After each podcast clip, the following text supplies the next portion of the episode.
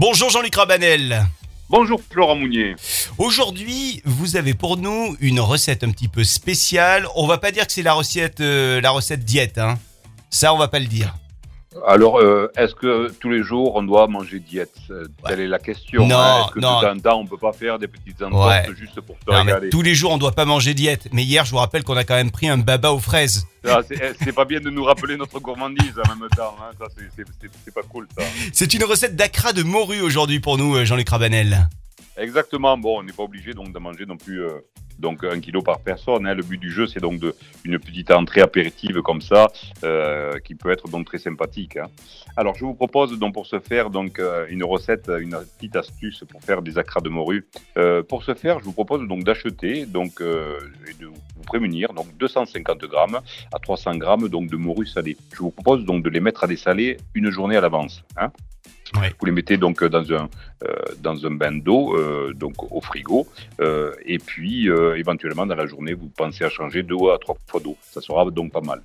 Cette morue, donc il faudra donc bien évidemment la, cuire euh, une fois dessalée, donc euh, de préférence euh, à la vapeur. Ou autre petite astuce, c'est tout simplement de la cuire donc dans du lait avec un joli bouquet donc aromatique. Pourquoi dans du lait? Puisque effectivement le lait va permettre de garder donc cette belle couleur de nacre donc de la morue. À cette morue donc cuite et émiettée, on va y rajouter donc deux pommes de terre qui ont été cuites elles-mêmes donc dans un bouillon aromatique. Toujours pareil, on a déjà vu la recette. Euh, je vous propose de ne pas faire bouillir donc les pommes de terre pour que euh, celles-ci restent bien fermes et puissent en définitive lier et devenir le liant donc de la morue. On écrase ces pommes de terre donc à la fourchette, on les mélange donc à la morue. Si toutefois vous pensez que euh, cet appareil n'est pas suffisamment ferme, je vous propose d'y rajouter au maximum une à deux cuillères donc de farine. Nous mélangeons donc également donc à cette farine donc 5 grammes donc de levure chimique et euh, 2 à 3 œufs en fonction de la consistance.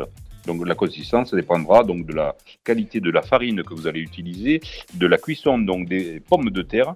Donc c'est en principe 2 à 3 œufs. Il faut que euh, cette pâte donc devienne bien bien solide. Mais vous avez, euh, je présume d'habitude donc de voir la consistance donc de nacra de morue. Je vous propose donc d'y rajouter donc à l'intérieur donc euh, une cébette finement donc euh, ciselée, voire éventuellement une échalote. N'hésitez pas d'y mettre également le verre euh, donc de, de- des cébettes et d'y mettre éventuellement du persil plat donc ciselé. Nous allons créer donc des petites boulettes donc à l'aide donc, donc, de deux cuillères donc trempées dans de l'eau. Et bien évidemment, l'astuce est d'avoir une huile donc de friture somme toute très chaude. Alors comment savoir si effectivement l'huile de friture est à bonne température Il suffit donc de faire un petit test. Et je vous rappelle que tout corps plongé dans une huile de friture doit remonter immédiatement à la surface. Hein, donc on fait un petit test hein, avant de se lancer d'en faire plusieurs. On fait un petit test, je mets ça, ça tombe dans l'huile, hop, ça remonte à la surface. On la retourne et c'est prêt. Donc 15 secondes de cuisson maximum dans une huile à bonne température. Il n'y a plus qu'à les égoutter. Et puis normalement, donc euh, à se régaler. Merci beaucoup, Jean-Luc. On se régale avec vous euh, tous les matins et on vous retrouve demain avec un grand plaisir. Bonne journée. Le plaisir est partagé. Merci. Au revoir à tous.